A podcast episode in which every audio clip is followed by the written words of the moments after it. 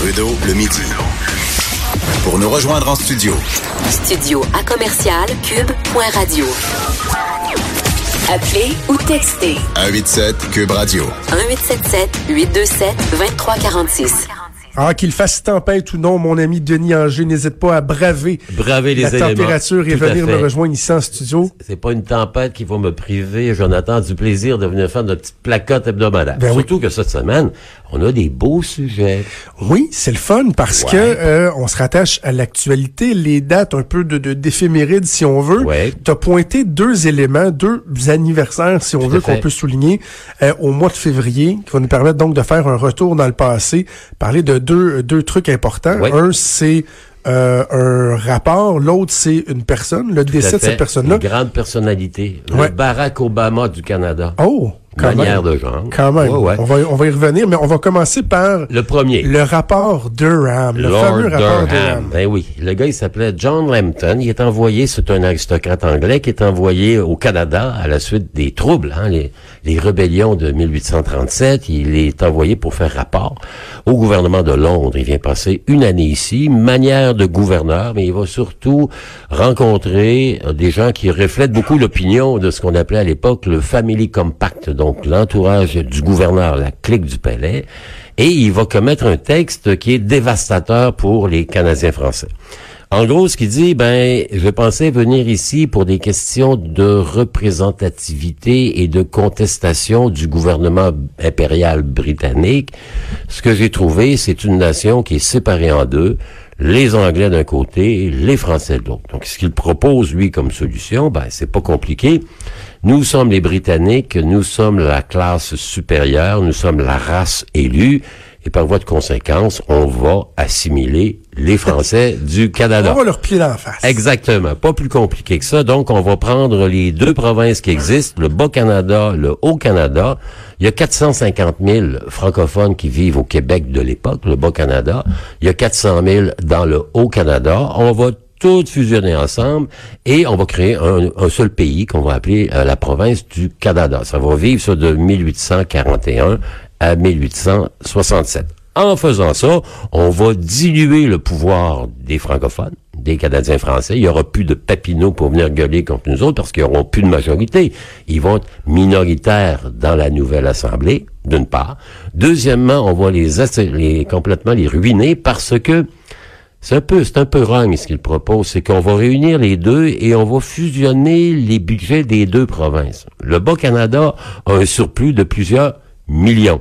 Le Haut-Canada qui vient de se développer est dans le rouge pendant des centaines de milliers de dollars. Donc, il va dire, le Bas-Canada, vous allez accepter, euh, comment dire, d'éponger la dette de vos nouveaux concitoyens anglophones du Haut-Canada. Donc, ça, c'est l'acte d'union, 1840.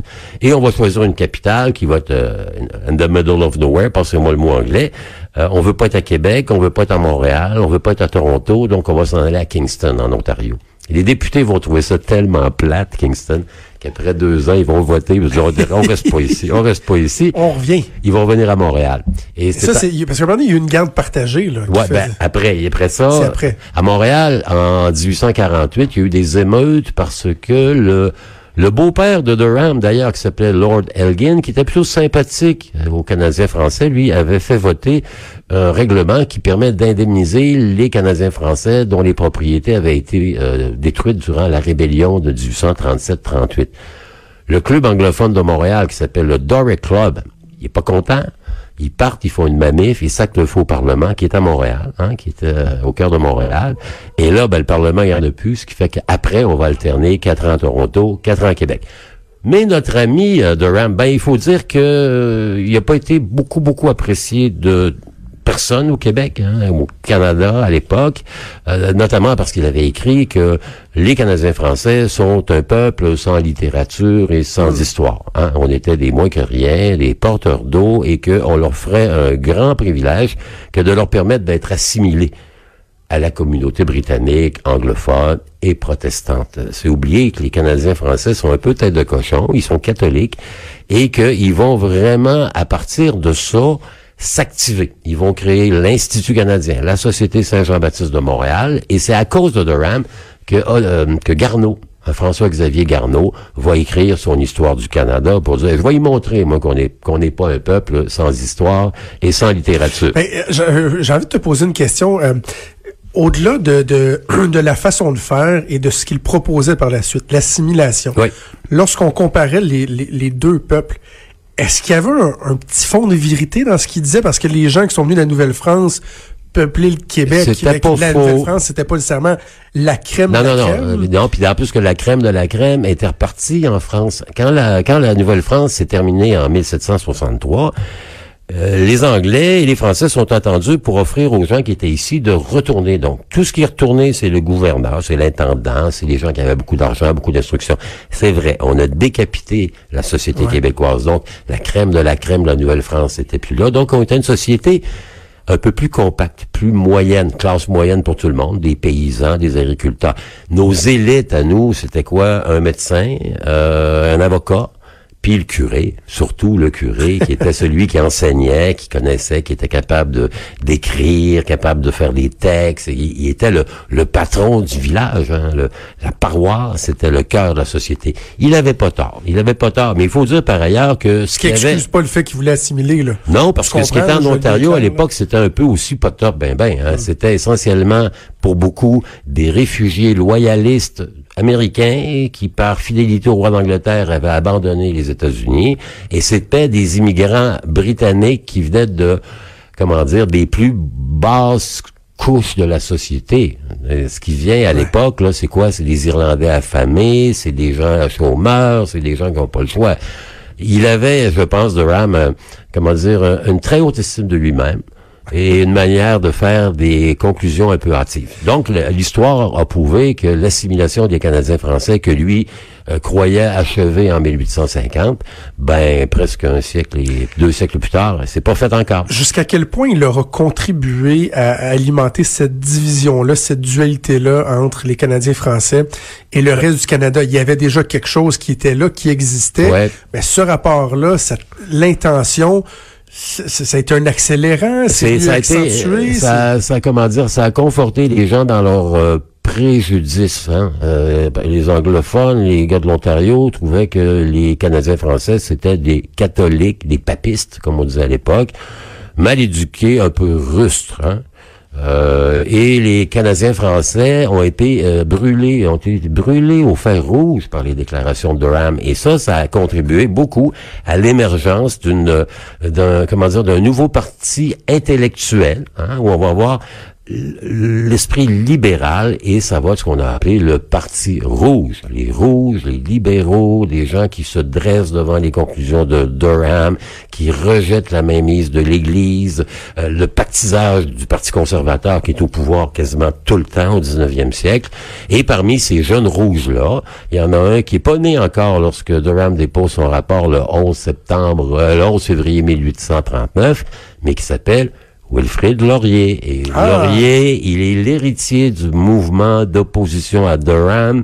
Durham pose un problème et il apporte une solution qui est inacceptable. Laurier, pendant toute sa très longue carrière politique, va faire en sorte de contredire Durham et de prouver que c'est viable d'avoir un pays où les deux peuples fondateurs, c'est lui qui dit ça, Laurier. Il il est encore dans l'esprit, il y a deux grands peuples fondateurs qui se sont unis pour faire la confédération, la nation française catholique et la nation anglaise protestante.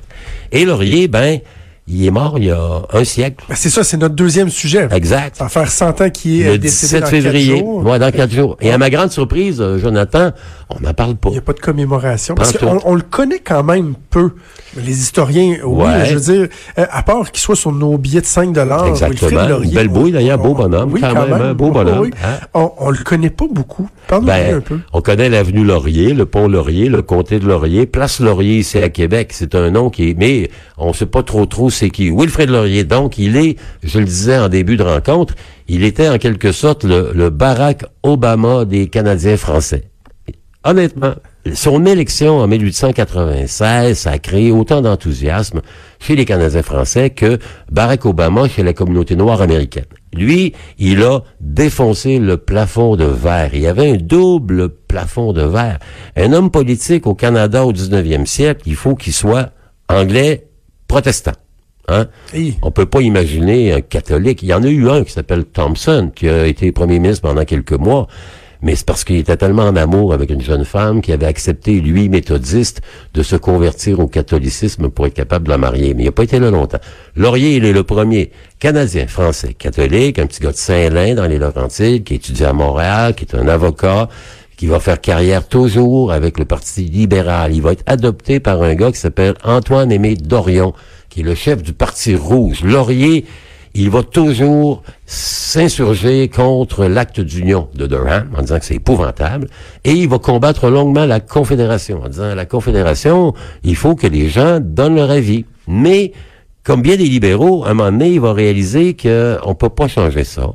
Et plutôt que de se battre dans des luttes à la Don Quichotte contre les moulins à vent, il va prendre sa place dans l'appareil politique canadien. Il va être député d'abord dans le coin Tabasca, et ensuite, pendant 40 ans, député à Québec.